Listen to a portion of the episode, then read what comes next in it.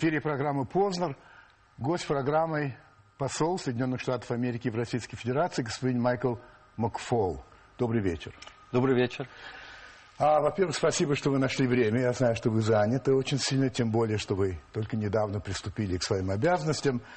Так что спасибо большое. Спасибо за приглашение. И хочу с вами договориться так. Я знаю, что вы говорите по-русски и понимаете русский язык. Говорил. А, говорили. Сейчас Вот и- учусь. ну вот, у- вновь учитесь. Поэтому я предлагаю вариант такой.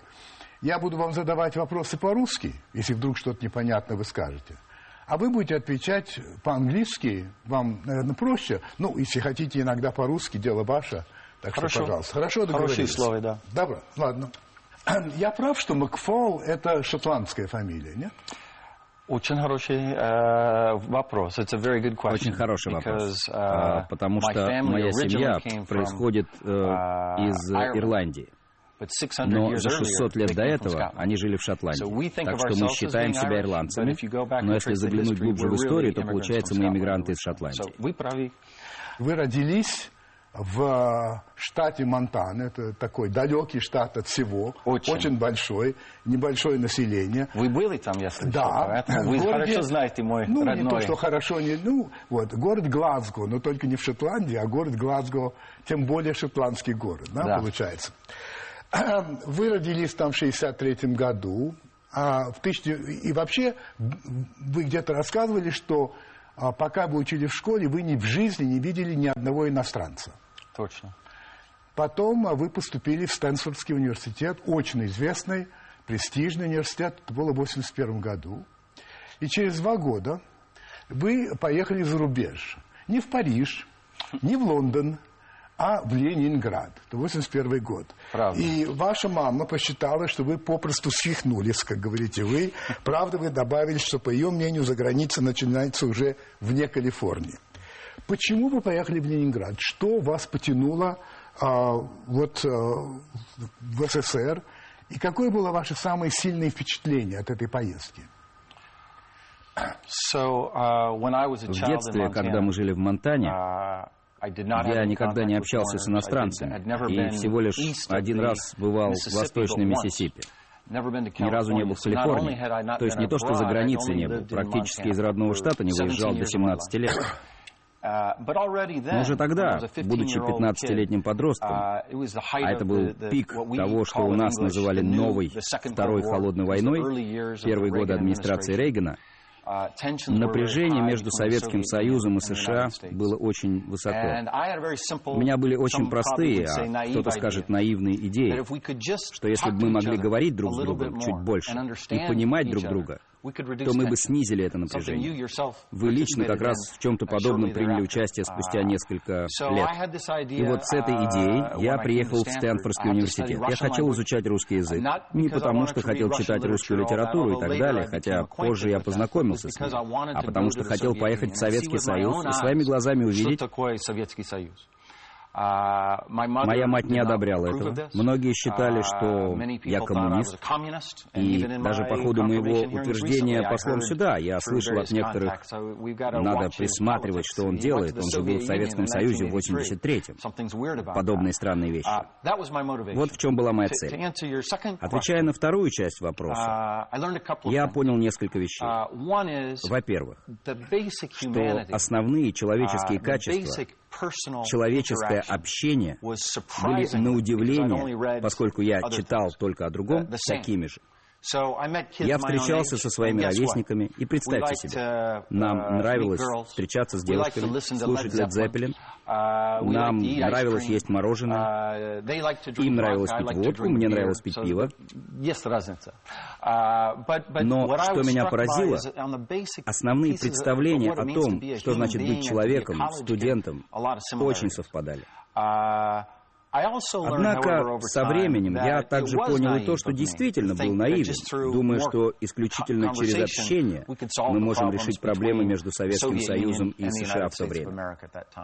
Uh, Это было другое время, это была другая эра. Между нами был реальный конфликт, реальное идеологическое противостояние. Мы видели мир по-разному. Мне радостно говорить, что сегодня ничего этого больше не существует, по крайней мере, с нашей точки зрения. Что вас больше всего поразило, когда вы приехали, то, что ам, у вас есть общее, что-то общее с, э, с вашими погодками в Советском Союзе, или то, что вы не были неправы, полагая, что достаточно просто разговаривать, или что-то другое, что, что эмоционально вас удивило? Что у нас было много общего. Led Zeppelin. Что такое Led Zeppelin? Да? Для меня, когда я был мальчиком, это была самая важная, самая важная вещь послушать Led Zeppelin каждый вечер. А я встречался здесь, в Ленинграде, человек, как я, который для него было самое важное послушать Led Zeppelin. Это, это больше имеет значение. Я это не ожидал. Я не знал, что советские э, люди, советские студенты слышали Led Zeppelin. Понятно. Для меня это самое главное. Во-вторых, надо сказать, а, отношение ко мне лично было очень неожиданно. Я слышал, я читал а, «Мы враги» и так далее. Да? Для, для меня личного никаких претензий к этому не было. А наоборот, было много, которые просто хотел со мной познакомиться, чтобы узнать о Америке. Это я тоже не ожидал. Вы потом приезжали неоднократно в 85-м, 88-м, в 90-м, в 91-м. И потом вы работали в Москве в 94-м, 95-м в фонде Карнеги. Значит, вы, как я понимаю, не считаете себя славистом, не считаете себя кремлинологом, но, тем не менее, вы преподавали историю России и СССР Да. в университете Да. и являлись до последнего времени главным советником президента Обамы как раз по России. Так что все-таки Россия – это, так сказать, ваша тема, так или иначе. Это правда же, да? Да. Вы автор множества а, статей. И Слишком. довольно- А? Слишком. Хорошо. И многих книг о России. Вот одна называется так «Неоконченная революция России. Политические изменения от Горбачева до Путина». Неоконченная революция. Вы, вы считаете, что ее надо закончить? Что есть какой-то революционный процесс, и его следует закончить? И вообще, как вы видите роль Америки в этом процессе и свою личную, как посла Соединенных Штатов? Это два прекрасных вопроса, на которые нужно отвечать по отдельности. Uh, Подзаголовок uh, книги, которую я написал, был таким «Политические изменения от Горбачева Putin». до. Путина». Это было в конце эры Ельцина. Книга заканчивается 2000, I believe, 2000 годом, по-моему, 2001. и опубликована в So it's really 2001. about the То есть 15 это про 15 лет с 85 1985 по 2000 год. Uh, uh, Я ученый. Uh, У меня докторская степень uh, по международным отношениям. Я преподаю в одном из uh, престижнейших университетов мира. И профессорами Стэнфордского университета не становятся, uh, будучи какими-то там деятелями, революционерами, как кто-то меня назвал. Ты занимаешься научной работой. Если вы прочтете эту книгу, кстати, если кому интересно, она доступна в интернете. Uh, Нужно uh, перевести ее на русский, она на Russian. Там тысячи Um, примечаний. footnotes. Это очень uh, научная книга о том, почему переход от коммунизма к нынешней социально-политической uh, системе здесь, почему он был другим, чем в других странах.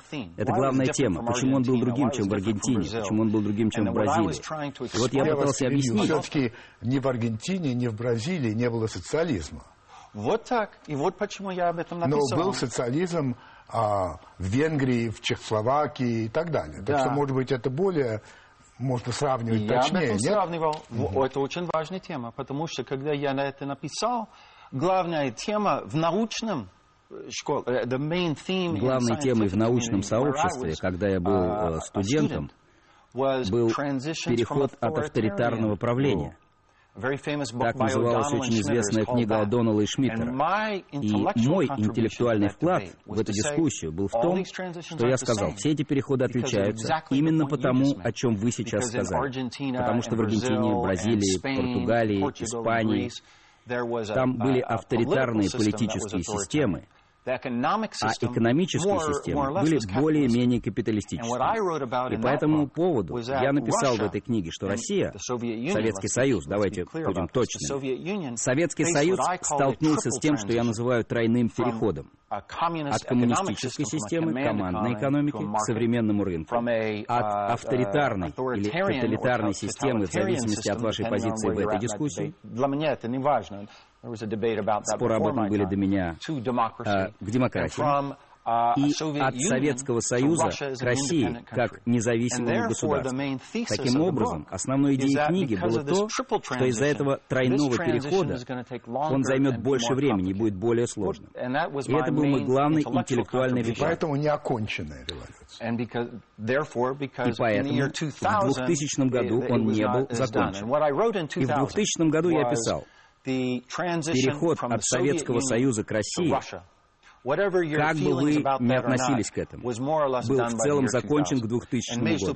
И, между прочим, я заметил в книге, я сравнил с другими империями и написал, что это был наиболее мирный и успешный переход в мировой истории. Просто люди многое склонны забывать. Все могло случиться значительно хуже, и мы должны учитывать это, говоря о тех, кто осуществил этот переход. Во-вторых, я сказал, что переход от командной экономики к рыночной экономике был очень сложным. Совершались ошибки. Это всегда очень непросто. И, кстати, это было тяжело и в Польше, и в Венгрии. Многие забывают это. Это было общим для коммунистических стран, но я писал, что к 2000 году это было более или менее закончено. В 2000 году я говорил в книге, что политический переход по-прежнему продолжается, и он потребует больше времени. Теперь второй вопрос. Это очень важно. Я написал эту книгу книгу 12 лет назад. Я писал ее, чтобы получить пожизненную профессорскую должность в Стэнфордском университете. И когда я закончу работу здесь, я знаю, куда поеду работать. Я вас перевью, да, хочу объяснить нашим зрителям, что вы получаете а, профессорскую должность навсегда. Навсегда. То есть навсегда. Вы всегда туда можете вернуться, пока вы там, пока вы живы, в общем, да? Да, я буду там жить до конца. Okay. Это точно. Five years ago. Пять лет назад, когда я только присоединился к избирательной кампании Обамы, и последние три года работая в Белом доме, я занимался совсем другим. И мы очень четко определили, чего хотим здесь добиться называется перезагрузка. Я думаю, мы еще об этом поговорим. Конечно, поговорим. Это абсолютно другое дело. И когда я читаю, вижу в вашей прессе, что Макфола прислали сюда продолжать свою научную работу и закончить революцию, это ерунда. Это не имеет никакого отношения к реальности. Президент Обама прислал меня сюда не для этого. И вы все должны понимать, что не в этом моя задача здесь. Это не моя цель. Конечно, мы будем поддерживать то, что мы называем общечеловеческими ценностями. Конечно, будем поддерживать модернизацию, которую объявил президент Медведев. И это значит экономическую и политическую модернизацию. Все это часть нашей политики. Но представление, что меня прислали сюда делать революцию, в корне ошибочно. Я должен тогда вас спросить, а все-таки вас послали для чего? Вы можете очень коротко сказать, меня послали для... Да, я могу сказать. Как я уже сказал, э, перед тем, как оказаться здесь послом, я встречался с президентом Обамой, не только чтобы сфотографироваться. Я работал с президентом пять лет и хорошо знал его взгляды на мир. Он очень четко изложил свою позицию, когда мы с ним обсуждали его политику относительно того, чего он хочет добиться в России. Помните, а всем стоит вспомнить, какими были наши отношения осенью 2008 года. Это было очень сложное время, отношения наши были напряженными, и мы сели с только что избранным президентом Обамой, и он начал объяснять, ну, допустим, по Афганистану, давайте говорить конкретно. Мы ему говорим, ну, в Афганистане мы сотрудничаем, но все идет как-то не очень. И президент спрашивает нас, говорит, почему наш успех не может быть в интересах России? Мы говорим, ну, холодная война, соперничество, психология сдержек противовесов, некоторые в России хотят, чтобы мы там проиграли. И он говорит, нет, нет, нет, я не солдат холодной войны. Я новый. Я не позволю, чтобы это историческое наследие помешало тому, что в наших национальных интересах. И он сказал, что мы должны начать искать взаимовыгодные решения, хорошие для России и хорошие для Соединенных Штатов. И второе, что он сказал, и это очень важно, каждый раз, когда он говорит эту фразу, он говорит две части этой фразы. Мы должны улучшать отношения, находя общие интересы, основываясь на взаимном уважении. Кое-кто в Америке, кстати, критиковал его за эти слова про отношения с вашей страной. Но он так говорил. Мы работаем три года, надеюсь, мы еще поговорим об этом, и очень гордимся взаимовыгодными решениями. И когда я собрался возвращаться домой в Стэнфорд, это обычная практика, ты работаешь два-три года, и потом профессор обычно возвращается домой. Президент Обама сказал Майкл, нет, нет, нет. Мы еще не закончили. Мы не закончили. Ты не можешь сейчас уехать. Я хочу, чтобы ты поехал и представлял меня непосредственно в Москве, в Российской Федерации, чтобы продолжать перезагрузку. Вот почему я здесь. И вот вы приехали. Да. И я не могу вспомнить, чтобы когда-нибудь приезд американского посла вызвал такой шум и такое внимание, как ваш приезд. Да. Значит, а, вы сами сказали, что ваш первый день а, работы в Москве по-английски вы сказали так, started with a bang. Ну, примерно так, стартовал бурно, да. примерно так, не совсем точно, но около того. С тех пор вы здесь две недели. Вашу фамилию упоминают, может быть, чаще, чем фамилию кого-либо вообще. Mm. То есть вы стали чрезвычайно э, заметной фигурой. Скажите, вообще вы ожидали это? Нет, совершенно не ожидал. Не ожидали. Это большой сюрприз. Значит, вы всего лишь второй посол не карьерный дипломат, посол Соединенных Штатов. За всю историю отношений только второй. А, и вы даже сами сказали, что я случайный посол. А, поэтому я надеюсь, что мы с вами можем говорить не дипломатическим языком. Хорошо. Я, я надеюсь, не профессорским, а просто Прямо. обыкновенным прямым языком. Значит, смотрите.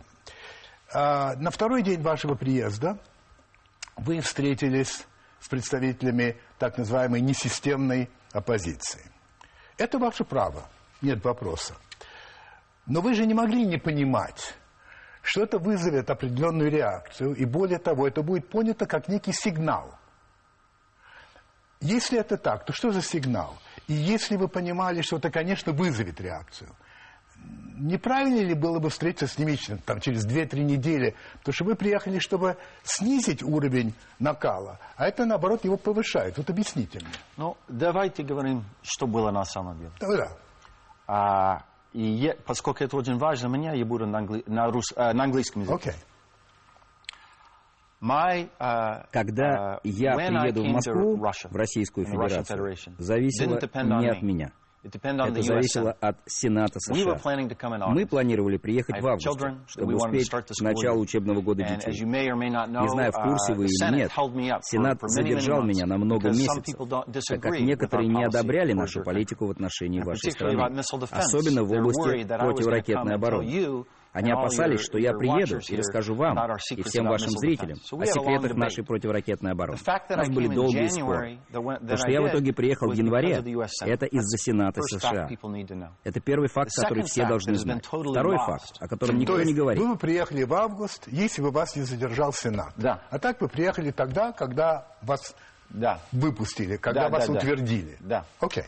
И ваши выборы, и all that came after. Все это произошло позже, чем мы планировали. Это первый факт. Второй факт.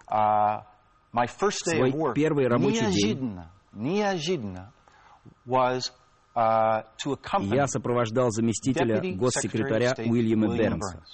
Это второй человек в Госдепартаменте. Бывший посол Соединенных и Штатов бывший посол. в Российской Федерации. И очень хороший человек. И мы, uh, we work very closely мы очень тесно работали вместе. Он приехал сюда в те же даты. Мой приезд случайно совпало с его, uh, с его нахождением здесь. Он ехал из Ирака, на два дня задержался. Он планировал быть здесь еще до меня, но в итоге мы оказались здесь одновременно. Так что мой первый рабочий день начался бурно не из-за 15-минутной встречи за кофе с оппозицией в сопровождении Уильяма Бернса. Начался он бурно, потому что знаете, с кем я встретился в свой первый рабочий день здесь, о чем многие забывают. Я даже записал, чтобы все запомнили, с кем я здесь встречался. Сергей Лавров, Сергей Лавров, министр иностранных дел. Сергей Иванов, Сергей Иванов, глава администрации президента. два заместителя министра, господин Рябов и господин Богдан, помощник президента по внешнеполитическим вопросам.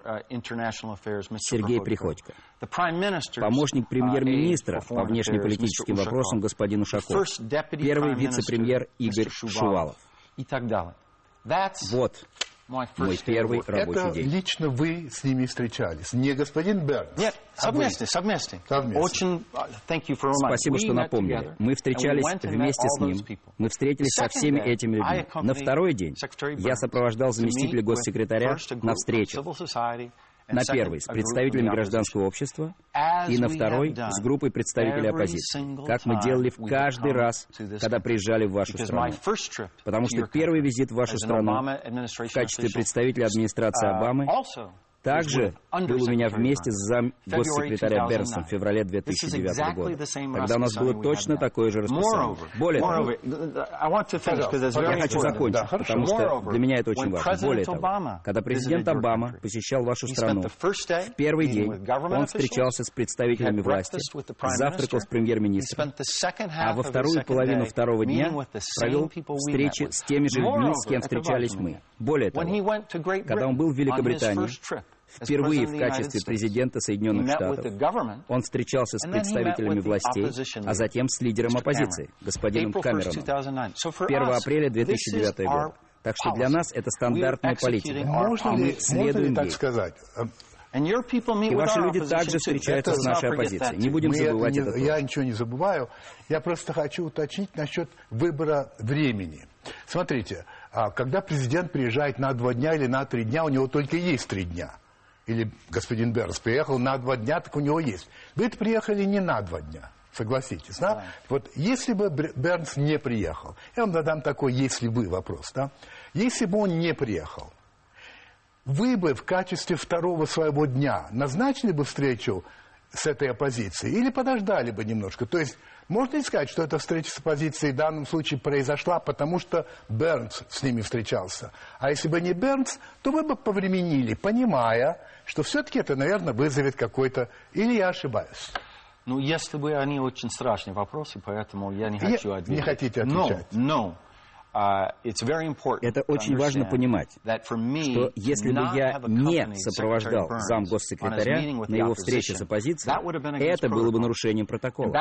Посол Кисляк в США всегда сопровождает высокопоставленных российских Это нет вопроса. Это нет вопроса. Это понятно, это понятно что вы должны, конечно же, сопровождать э, заместителя госсекретаря. Иначе это тоже было бы и скандал. И, и американский, иначе, американский и может быть здесь тоже. И может быть, да. Не, не надо говорить, не надо что, говорить, что все русские одинаково относятся к этому вопросу.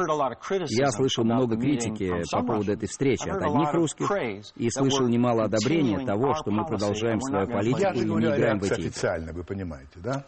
И еще один вопрос, а потом... Я хочу сказать еще одну вещь. Поскольку людям в России нужно понимать, что когда ваши представители приезжают в мою страну, они встречаются с оппозицией. И это не стало главной темой новостей, когда шесть месяцев назад господин Рогозин встречался с двумя наиболее критически настроенными моему президенту сенаторам. И когда мистер Киссинджер, член республиканской оппозиционной партии, встречался с вашим премьер-министром, никто не кричал об этом в новостях в Америке. Я поражен. Господин посол, я еще раз хочу, чтобы вы поняли смысл моего вопроса. Я понял. Если бы вы встречались с ними не сразу, я думаю, что вообще никакого шума бы не было. Потому что действительно американские послы встречаются с оппозицией. Угу. Но то, что это был чуть ли не первый ваш шаг, по крайней мере, так он был интерпретирован, угу. вот это вызвало ту реакцию, о которой я говорю. Только это. Но у меня к вам Вы вопрос. будете мне задавать вопрос. Почему начался такой шум? Ведь половина из тех, с кем мы встречались, это только что избранные в ваш парламент люди. должны задавать им, а не мне. Хорошо, хорошо. Я за них не отвечаю. Есть такой Леонтьев, да? Я, я, ну, пожалуйста, здесь, мы будем пожалуйста, вот ему и задавайте вопросы. Я считаю, что это нормально. Я вам задам еще один вопрос перед тем, как мы уйдем на рекламу. Okay. Вообще, значит, э, отреагировал и президент Медведев. Вы, наверное, знаете, я его цитирую.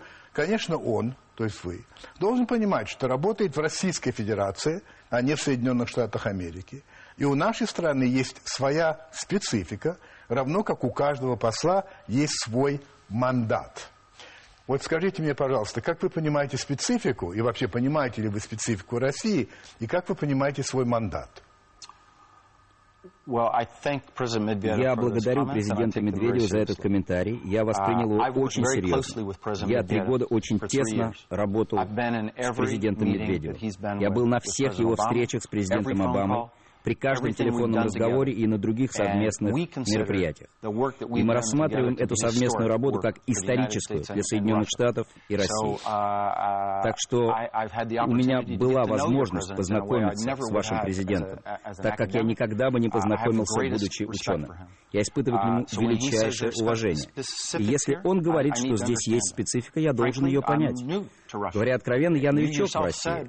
Вы сами сказали, я не профессиональный дипломат. Я готов учиться. Я очень открытый человек. Я привык учиться через взаимодействие.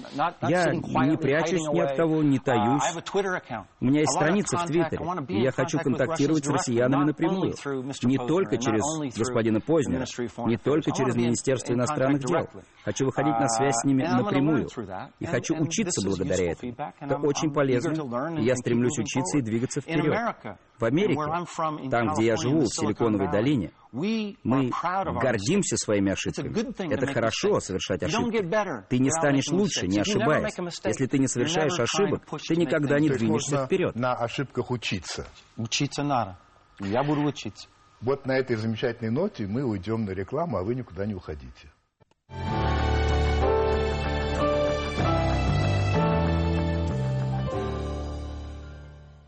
А, господин посол, значит, я вам задаю вопросы не столько как послу, а как человеку, которого называют архитектором вот этой перегрузки.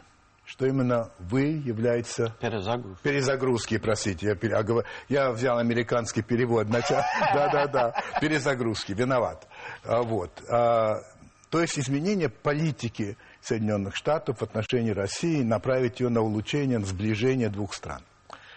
Значит, вы говорили, мы, что вы очень много статей написали, причем статей, я бы сказал, весьма критических по отношению к господину Путину, а, как автократа и как противника свободы. Ну, скажем, в 2000 году а, вы написали статью, кажется, шаг вперед, два шага назад, она называлась, э, в котором говорите, что вы разглядели в нем русского Милошевича.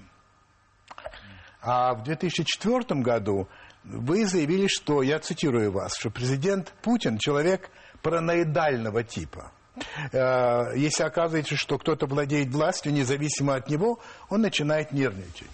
Ну, вопрос такой, как вы полагаете строить свои отношения и вести свою работу посла, учитывая вот эти вот негативные высказывания в адрес человека, который ныне является премьером, и, скажем так, есть шансы, что он скажет, станет президентом. Я хочу подчеркнуть, что президент Обама прислал меня в Российскую Федерацию представлять его, а не мои научные труды. Я с нетерпением жду возможности поучаствовать в дискуссиях в Стэнфорде о написанном мной 15 лет назад. Я не припоминаю, чтобы делал приведенные вами сравнения, не буду от них отказываться, но... Вы согласны, что вы писали довольно критические вещи о нем? Я писал много критического. Но, знаете, вы уже спросили меня о том, что, как мне кажется, по протокольным причинам не является здесь моей задачей. Моя задача не в обсуждении того, что я написал 15 лет назад. Моя задача представлять здесь президента Обаму. Президент Обама не писал этого, а я представляю здесь президента Обаму. И делаю это абсолютно лояльно. То есть ваша точка зрения такая, то, что я написал, я написал, это ни при чем. А при чем то, что я представляю президента Обаму, и это главное. Yes, and let me be clear. Да, и хочу подчеркнуть, президент Обама также критиковал uh, то, что он считал uh, происходящими здесь нарушениями прав человека. То, что он и наша администрация считает шагами назад, откатом. Мы ясно излагали свою позицию. Мы посвятили этому uh, целый сайт.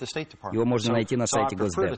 Так что я предпочитаю говорить об этом. Um, и именно поэтому я здесь представляю его. Но что касается меня, хочу еще раз подчеркнуть, еще одна вещь, и больше не будем к этому uh, возвращаться. Я много чего написал. Я высказывал критику. Когда я был ученым, я высказывал аргументы, касающиеся того, что политическая и экономическая модернизация должны происходить одновременно. А в научных кругах есть мнение, что сначала нужно провести экономическую модернизацию, а затем политическую. В научных спорах, в которых я участвовал, я был одним из тех, кто своими работами показывал, что это неверно, что политическая модернизация и экономическая модернизация, особенно в странах, которые богаты, где население образовано, как в России, должны идти параллельно. И вот в этом контексте я все это писал.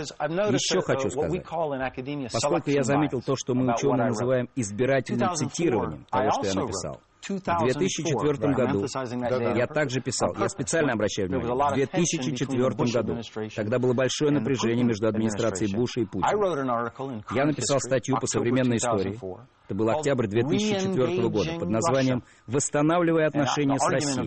И в этой статье призывал не совершать ошибку, возвращаясь в состояние конфликта, а вновь налаживать отношения с президентом Путиным. И те семена, те идеи, которые я uh, высказал в этой статье, вы можете видеть их результаты в перезагрузке сегодня.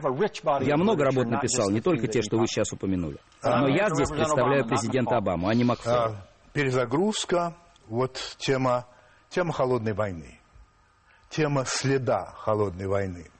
Я вас цитирую. «Я знаю, — пишете вы, — что холодная война наложила на наши отношения тяжелый след, и что ее наследие все еще влияет на то, как русские думают об американцах. Скажу вам прямо, в США уже давно не так.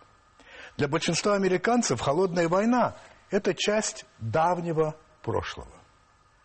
Я хочу вас спросить, вы неужели серьезно это говорите? Я много бываю в Америке. Я участвовал в создании большого документального фильма 16-серийного об Америке. Я побывал во многих штатах, я встречал сотни людей.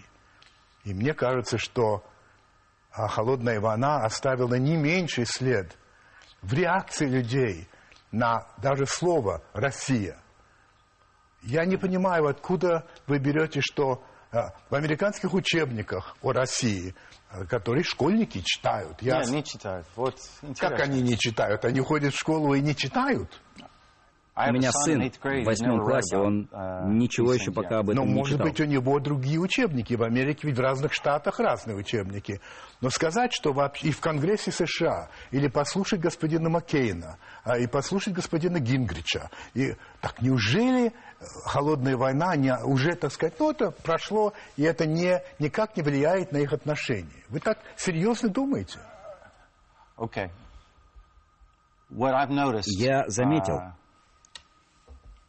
что существует различие в том, как люди в моей стране смотрят на вашу страну, и люди у вас смотрят на нашу страну.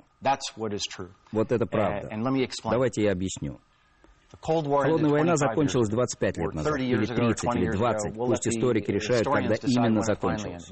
Но закончилась. Закончилась. Это был реальный конфликт. Он определил лицо всего 20 века он закончен. И вот главное, чем я хочу заниматься здесь, как молодой uh, новый посол, представляющий президента Обаму, это бороться со стереотипами того времени. Через Твиттер, другими способами. Я хочу опровергать это. Потому что, на мой взгляд, uh, отчасти, реакция на мой приезд сюда тоже связана с этим прошлым. Президент Обама приезжал сюда в 2009 году и сказал, что ему нужна сильная Россия. Он сказал, мне нужна сильная Россия. Мы не говорили так во время Холодной войны. Здесь многие воспринимают мой приезд как стремление ослабить, дестабилизировать Россию. Трудно представить что-то более далекое от истины. Я согласен с вами, что в России холодная война все еще живет у многих в голове. Я с этим не ага. спорю. Но я спорю Америка. с вашим Давай утверждением, я, я, я что не живет я отвечу в Америке. Прямой. Я отвечу прямой. К сожалению, моя страна uh, вела реальные войны в промежутке между холодной войной и сегодняшним днем. Настоящие войны, где настоящие американцы погибали, защищая свою страну.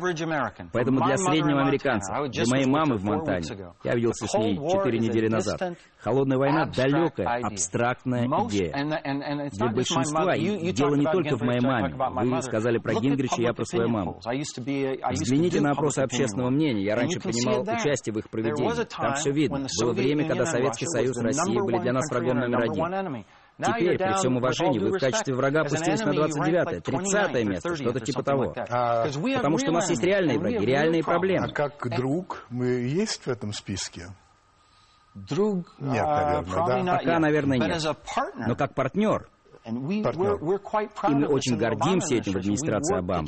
Мы старались изменить это, и ваша страна тоже, кстати. Я видел, что рейтинги Обамы и рейтинги Америки выше в вашей стране по сравнению с любой другой страной в мире. Может быть, еще в какой-то одной стране выше, могу ошибаться. Отчасти это можно объяснить тем, что мы начали с очень низких показателей, но в пиковых значениях это где-то 65% одобрения. Я хочу сделать на этом акцент, потому что это очень важно для меня. Это трагедия, что у нас были настоящие войны с настоящими противниками, которые мы ведем и сегодня. Это трагедия нашей истории последних 20 лет. Я считаю так, Обама считает это трагедией, что мы были вовлечены в настоящие войны. И вы должны быть благодарны, люди в России, сколь немногих конфликтов участвовали вы. И это важно. Но также очень полезно взглянуть на сегодняшний мир и подумать, каковы угрозы и возможности, с которыми сталкивается и моя страна, и каковы угрозы и возможности, перед которыми стоит Россия. Исключительно в смысле национальных интересов. Не то, что там мир дружбы между Америкой и Россией.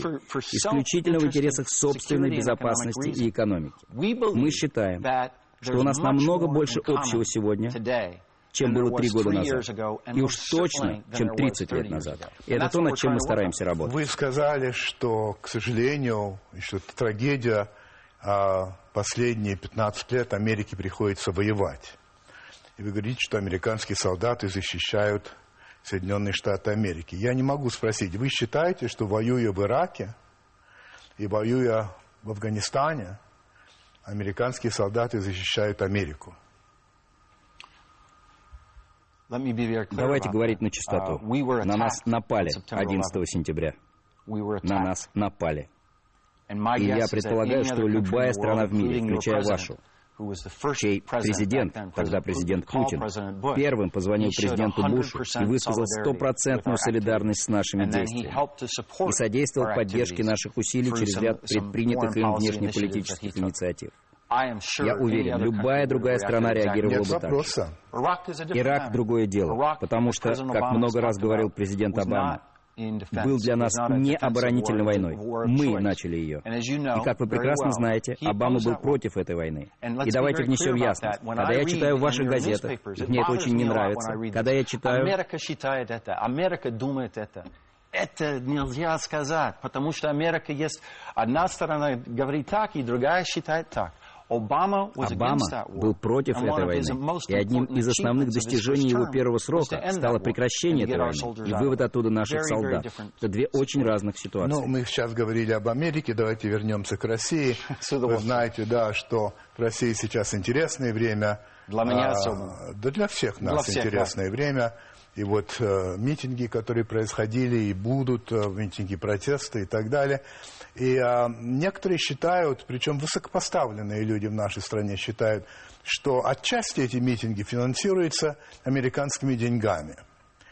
А считаете ли вы, что это правда? Это... Да или нет? Нет. Нет. Это просто неправда. Это неправда. Это оскорбление. Хорошо, подождите, подождите. Это... Значит, в одном документе, просто я хочу mm-hmm. изложить, почему вообще я да, задаю да, этот вопрос. Да, да, да. В одном документе вашего Стэнфордского университета говорится, что в 1988 году вы цитируя по-русски, зашли настолько далеко, что помогли членам группы, называемой «Демократическая Россия», установить контакт с западными агентствами и фондами, которые дали им деньги для поддержки их деятельности. Это пресс-служба Стэнфордского университета. Это раз. В своей книге «Революция в оранжевом. Причины демократического прорыва Украины» это 2006 год. Вы, вы сами приходите к выводу, что победа Виктора Ющенко в 2004 году была обеспечена в основном за счет интенсивной работы с украинской молодежью на американские денежные средства, коих было утрачено 18 там, чем-то миллионов долларов. Это два. Истрачено, да? Вот это все не дает ли повод думать, что да, американские деньги и здесь имеются. Вот почему я задаю вопрос. Это серьезный вопрос, он требует обстоятельного ответа. Во-первых, давайте коснемся написанного мной. Надеюсь, когда-нибудь мы сможем отвлечься от этого, но вы упомянули об этом, и я должен ответить прямо. Это была другая администрация и другая политика. Uh, Было время, uh, когда мнение о необходимости uh, поддерживать политические изменения в Советском Союзе было частью американской политики. Это правда. Это факт. Сегодня это не наша политика. И все должны понимать это. тоже тогда, да? Украина — это была администрация Буш. У них была другая политика. Я очень ярко описал то, что они делали на Украине. То, что администрация Буша делала на Украине в 2004 году, мы сегодня не делаем. Большинство из этого. Сейчас скажу о том, что мы делаем. Мы не делаем этого. Было движение под названием «Пора» в Сербии в 2000 году. Было движение «Отпор», и их финансировали. Мы не делаем этого сегодня, потому что наша политика другая. Мы очень четко заявляли о том, какова наша политика. То, чем мы занимаемся здесь. Мы поддерживаем неправительственные организации, стремящиеся к честным и свободным выборам. NGOs. То, что называется у нас НКО. Цель, которую, кстати, поддерживает и ваш президент, и премьер-министр. Но это совершенно открыто ведь. И вы можете увидеть, кого мы поддерживаем, кого нет на нашем сайте. Мы совершенно открыты во всем, что мы делаем. Хочу особо подчеркнуть эти слова. Нейтральные, неправительственные организации, поддерживающие свободные, честные выборы. Мы не занимаем ни одной из сторон в демонстрациях и на выборах. Это не наше дело. Это ваше дело. Мы не занимаемся этим. Это не наше дело. Мы не хотим заниматься этим. И мы не так глупы, чтобы думать, что если бы занимались, то это бы кому-то помогло. Это никому не помогает, это вредит. И мы не делаем этого. Второе, о чем бы я хотел сказать. Из вашей прессы я вынес впечатление, как будто Америка — единственная страна, занимающаяся этим. Хочу вам сказать, российские организации также постоянно дают деньги американским организациям. Uh, uh, И нас это устраивает. Мы хотим спасать способствовать этому. Один бизнесмен недавно перечислил 5 миллионов долларов в центру Кеннеди. Это прекрасно. У вас есть организация в главе с господином Миграняном, неправительственная организация. Не помню точно название, но Институт демократии. Он работает в Нью-Йорке. Ваш посол Кисляк помог сотрудничеству с некоторыми вашими бизнесменами, чтобы финансировать восстановление Форт Росса Калифорнии. И я очень благодарен за это, потому что там я сделал предложение своей жене. Это место было в упадке. Это сотрудничество. И только в России мы читаем в этой связи что-то по поводу суверенитета. Это абсурд. Сейчас же 21 век, этого не существует. Речь идет, конечно, о другом. Речь идет о неоткрытом, о том, что называется по-английски subversive этого не существует. Это миф. Миф, распространяемый в чьих-то интересах. А, говорила о Саакашвили «our golden boy», «наш золотой мальчик». Ну, было такое выражение. Посмотрите, пожалуйста, сейчас на экран. Я хочу показать вам. Значит, вот это господин Алексей Навальный. Эта фотография взята из одного из самых последних номеров, пожалуй, самого известного американского еженедельника «Time», Здесь не видно заголовка, заголовок такой. А может ли этот человек спасти Россию? Такой заголовок. Вот, я хотел вас спросить, сегодня вот Алексей Навальный, это не ваш золотой мальчик случайно? No. Нет? Нет. Нет. well, не лично ваш, я имею в виду, вы понимаете, no, да? No, no, нет, we, нет. Of course, uh, Мы, well конечно, прекрасно знаем, кто такой господин Навальный. Uh, По-моему, он учился в Америке, да, в Еле. Да, он учился в Ельском университете. Я считаю, что это замечательно. Чем больше русских учатся в Америке, тем лучше. Это поможет нам преодолеть существующие стереотипы. Что касается, кто золотой мальчик, кто нет, это не то, чем мы здесь занимаемся. Это не часть политики президента Обамы. Он говорил во многих странах по всему миру, не только в России. Мы занимаемся не этим. Это не про нас. Мы поддерживаем свои интересы и наши ценности. Мы за максимальное сотрудничество наших правительств и наших обществ. И мы будем продолжать это, чего бы это ни стоило. Нас не пугает, когда кто-то пытается нам помешать. Но мы не собираемся выбирать каких-то отдельных людей.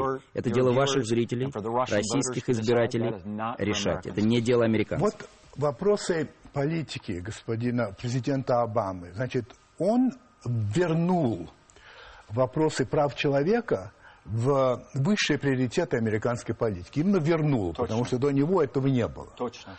А, что лично я приветствую. И я хотел бы сказать, что меня а, не удовлетворяет состояние прав человека в России сегодня. Я могу сказать много критических вещей. Но когда я сравниваю это положение с тем, что в Китае, где одна партийная система, где нет выборов, где нет свободы религии, где большой гулаг, где много политзаключенных, ну и так далее, и так далее, то Россия выглядит просто как образец а, прав, уважения прав человека. Если же посмотреть на американские средства массовой информации, за которые не вы отвечаете, конечно же, то можно подумать, что все наоборот. Что в, в общем, о Китае в этом смысле пишут, но очень мало. Ну, о России пишут очень много. Авторитарные, то-то, то-то преследования. Китай как бы не фигурирует. Значит, когда я спрашиваю американцев, я довольно много знакомых у меня, почему это так? Они мне говорят, ты понимаешь, в чем дело? Китайцы, у них желтая кожа, косые глаза, но они не такие, как мы, они азиаты. Мы от них и не ждем ничего. А вы же такие, как мы. Поэтому мы требуем от вас такого. Ну, я надеюсь, что у вас не российский подход, а, что вы не станете поддерживать этот взгляд. Вот скажите, почему все-таки такая избирательность? Она очевидная. Well, ну, я начну с того, что вы справедливо сказали о президенте Обаме. Он сделал проблему прав человека одной из основных для нашей внешней политики. В его рабочем кабинете uh, э, есть новый бюст Мартина Лютера Кинга. Этот бюст появился в овальном кабинете впервые.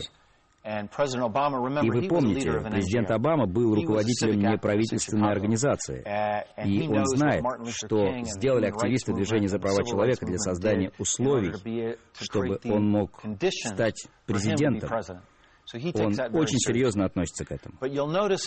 Но вы могли заметить в его речах, uh, особенно когда он посещает иностранные государства, что он говорит не об американских ценностях, он говорит об общечеловеческих ценностях, потому что он не считает, что у нас есть монополия на правду, не считает, что эти вещи волнуют только американцев, считает, что это универсальные ценности.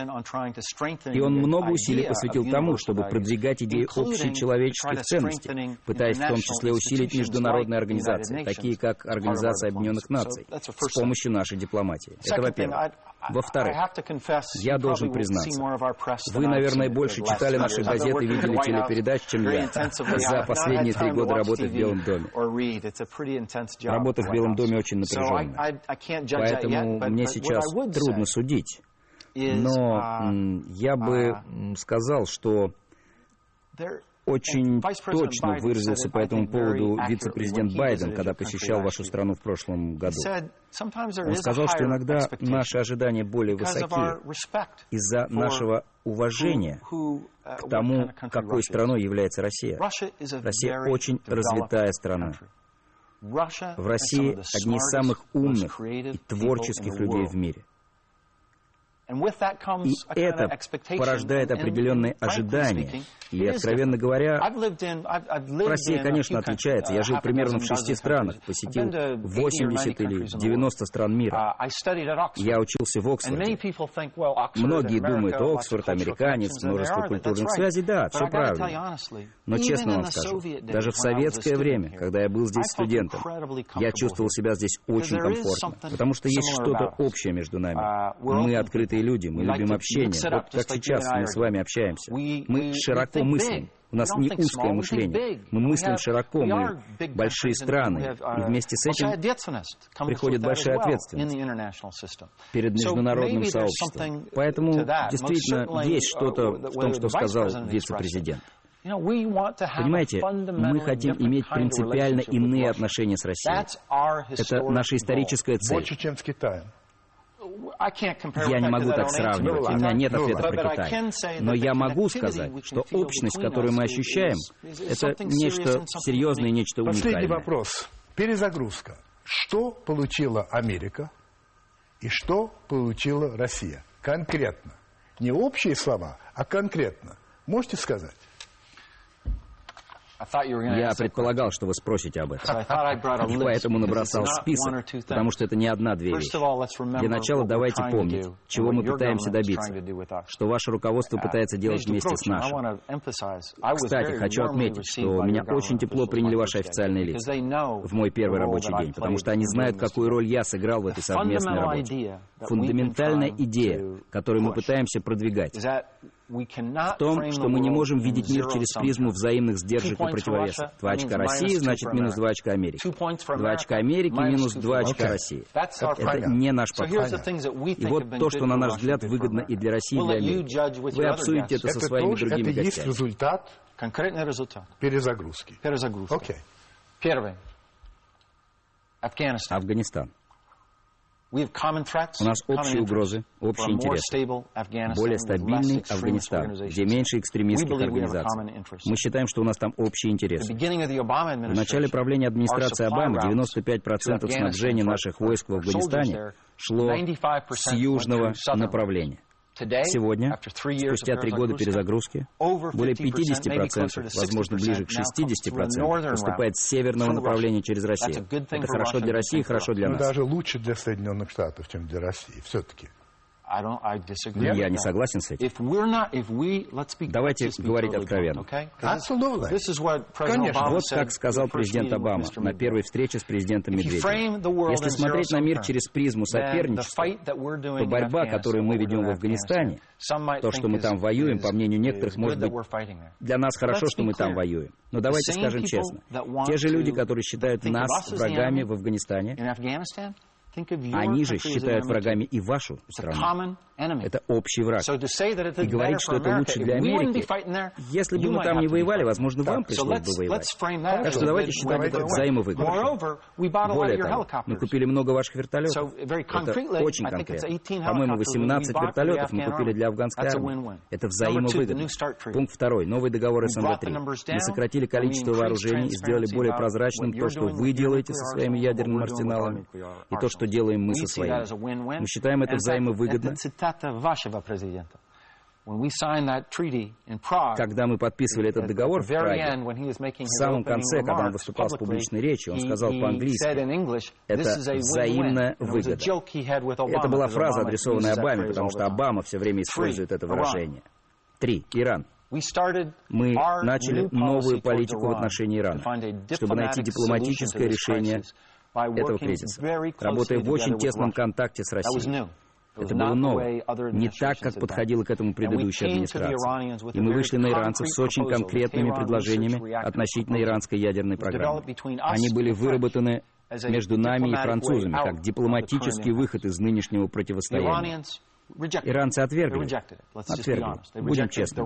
Они отвергли российско-американско-французские предложения. Это были не американские предложения российско-французско-американское. И тогда мы обратились к санкциям. И резолюция Совета Безопасности ООН номер 1929 предусмотрела большее давление на Иран, чтобы вернуть его за стол переговоров. Мы сделали это вместе. Резолюцию 1929 — это было совместное предложение. И сегодня мы очень тесно сотрудничаем с Россией через группу 5 плюс 1 и на двусторонней основе, чтобы решить эту проблему. На наш взгляд, у нас общие... Вы считаете, что вот эта вот резолюция это тоже win-win. То есть это в интересах и России. Резолюция относительно санкций в отношении Ирана. Потому что санкции – путь к общей цели. У нас иногда бывают разногласия относительно тактики. Я uh, не хочу uh, ничего тут приукрашивать. Я недавно встречался с вашими официальными лицами, и темой номер один был Иран. У нас есть разногласия по тактике, и нам нужно преодолевать их. Но цель одна. И то, как мы пытаемся достичь этой общей цели, отличается от того, что было раньше. Мы пытаемся добиться этого вместе, а не соперничая. Пятое. Ограничение распространения ядерных материалов по всему миру. Два года назад в Вашингтоне прошла большая встреча, и президент Медведев играл там очень важную uh, роль. Мы, как две ведущие ядерные державы мира, взяли на себя ответственность ограничивать распространение ядерных ядерных материалов. И через несколько месяцев мы снова встретимся в Сеуле. Здесь у нас тоже взаимовыгодное сотрудничество. Шесть. Соглашение 123. Благодаря ему мы можем сотрудничать в гражданской ядерной энергетике для экономической выгоды. И у вас здесь много компаний, которые много выигрывают от этого. Uh, Предыдущие администрации пытались добиться этого, а мы добились. И вы можете спросить другие мнения, но мы считаем, что это очень важно для этой отрасли uh, вашей экономики. Семь. Большая двадцатка. У нас взаимная заинтересованность в мировой экономической стабильности. Это общий интерес. Если в Европе экономическая депрессия, мы проигрываем, и Россия проигрывает. У нас невероятно тесное взаимодействие. Я бы сказал, беспрецедентное в истории взаимодействие с Россией в Большой Двадцатке. Такого никогда не было раньше. Девять. ВТО, Всемирная торговая организация. Россия вела переговоры о вступлении туда 17 или 18 лет. И каждая администрация со времен президента Клинтона обещала, мы поможем вам добиться этого. Знаете что? Мы добились этого. Мы сделали это. 18 лет, и мы добились этого потому что президент Обама обещал президенту Медведеву, что мы будем изобретательны, что мы добьемся завершения этого процесса. И добился. Это будет полезно для России, для вашей внутренней конкуренции, полезно для ваших инвестиций и для всей мировой экономики. Но это также будет полезно с точки зрения наших инвестиций между двумя нашими странами. Девять. То, о чем многие забывают. В прошлом году российско-американская торговля выросла на 40%. 40%. Это важнейшее достижение перезагрузки. И что касается меня, как нового посла, я собираюсь посвящать большое количество времени и усилий в сфере инвестиций. Потому что последние 30 лет я жил не в Вашингтоне, я жил в Силиконовой долине. Там мой дом. Компании из Силиконовой долины, uh, многие из них работают уже здесь. Я считаю это как важнейшую область, в которой мы можем добиться большего роста. Хочу сказать еще о двух вещах. Новый визовый режим. Россиянам стало легче приехать в Америку, американцам приехать в Россию. Это большое достижение. И, наконец, я хочу напомнить вашим зрителям про многие вещи, которые, может быть, уже позабыли. Есть множество конфликтов, происходивших раньше, которые сегодня уже не происходят. Особенно в том, что касается европейской безопасности. Мы очень много времени потратили на это, чтобы снизить напряжение, чтобы было меньше поводов для плохих новостей. И благодаря новым отношениям между нашими правительствами, я думаю, нам много здесь удалось, по-моему. Я вынужден задать вопрос вам. Я понимаю, что времени у меня уже нет, но тем не менее, хотя бы коротко. Оптимистичны ли вы в отношении американской противоракетной обороной, о которой мы никак не можем договориться. Россия требует или просит, как угодно, чтобы Соединенные Штаты подписали официальный протокол, в котором было бы сказано, что это не направлено против России. Соединенные Штаты не хотят подписывать подобного протокола. В общем, здесь нет э, взаимопонимания, хотя решение этого вопроса, конечно, был бы, как говорится, бриллиантом в короне перезагрузки. А, вообще, вы оптимистичны в этом вопросе? Или все-таки вы думаете, что как раз тут-то не получится? Я оптимистичен. Uh, На самом деле я очень оптимистичен. Это может потребовать времени, но я оптимист. И вот почему. Это наследие холодной войны, на мой взгляд. В свое время Рональд Рейган заговорил о «Звездных войнах». И у него была совершенно конкретная цель со «Звездными войнами». Они хотели, чтобы вы тратили все свои деньги на противодействие «Звездным войнам», чтобы это разрушило советскую экономику. Вы можете почитать об этом. Этого они хотели добиться. Но нам это не нужно.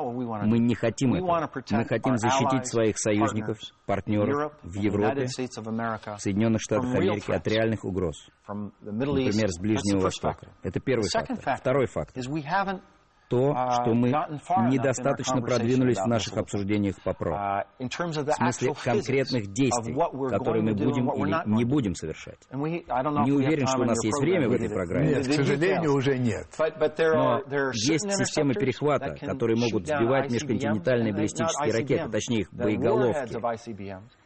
А есть другие, которые этого не могут. Оставим.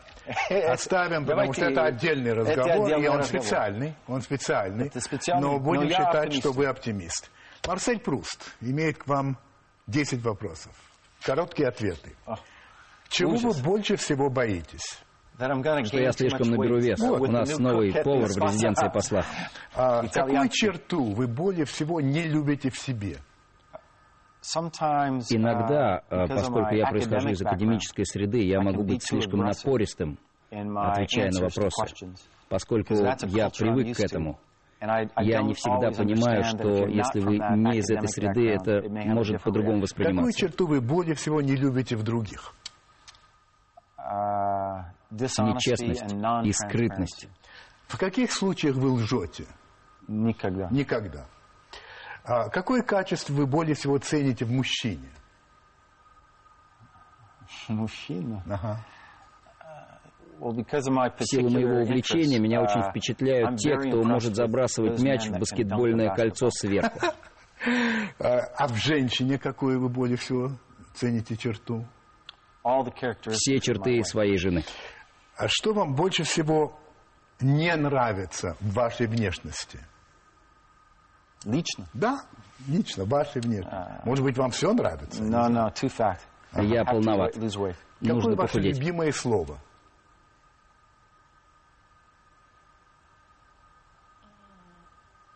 Любимое слово? Да, ну, которое вот вам нравится слово. Excellent. Превосходно. А какое вы не любите слово?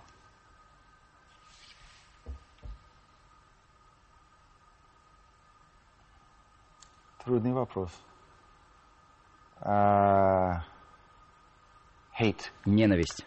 Оказавшись перед Богом, что вы ему скажете? Спасибо. Это был посол Соединенных Штатов Российской Федерации Майкл Макфол. Спасибо большое. Спасибо вам.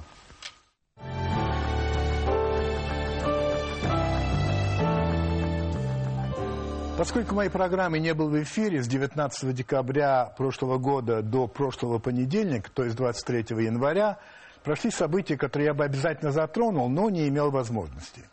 Одно из них – это вручение премии журналистам в День печати 13 января. Вручение это проходит в Кремле. Э, вручал премии председатель правительства Владимир Путин. И премии давались только журналистам, работающим в печатных СМИ, э, по рекомендациям главных редакторов вот этих вот с печатных СМИ. Я в тот день находился в несколько тысячах километрах от э, Москвы на острове Святого Варфоломея и э, никак не мог приехать, а хотя и был приглашен, но как гость, поскольку я все-таки работаю э, не в печатных СМИ. Вот, поэтому я очень сильно удивился, когда я вдруг узнал, а, что, оказывается, группа журналистов, а, видных журналистов, не приехали а, на, на это действие, что ли, из чувства протеста. И в этом списке, там называется фамилия, я часто называюсь первым. Это просто вранье. Я не знаю, кто автор этого вранья, но это вранье. Я не приехал, потому что я не мог ехать. Теперь вопрос. А вот если бы я был в Москве, я принял бы это приглашение? Скорее всего, нет но не из-за чувства протеста. Дело вот в чем. Я того убеждения, что журналист по определению находится в некотором ну, противостоянии с властью. Я подчеркиваю, с любой властью и в любой стране. Потому что журналист, какая, какая его задача главная? Это указывать на проблемы, на недостатки, на ошибки. То есть это такой, ну скажем так, цепной пес, который лает и обращает внимание всех и прежде всего власти на непорядки. Сама власть эти, эти непорядки обычно не упоминает. Следовательно, журналист с властью имеет некоторые сложности. И коль скоро так, возникает вопрос, должен ли журналист вообще принимать награды от власти. И неважно, по рекомендации своего главного редактора или без оной. Вот мне кажется, что не должен. И недаром ни в одной из известных мне стран, в которых журналистика достойна уважения, не существует ни дня печати, ни правительственных наград для журналистов. Что касается возможности встретиться с главой правительства, чтобы задать ему вопросы, это, конечно же, любой журналист сделает и захочет. Но это уже совсем другой вопрос. Удачи вам и приятных сновидений.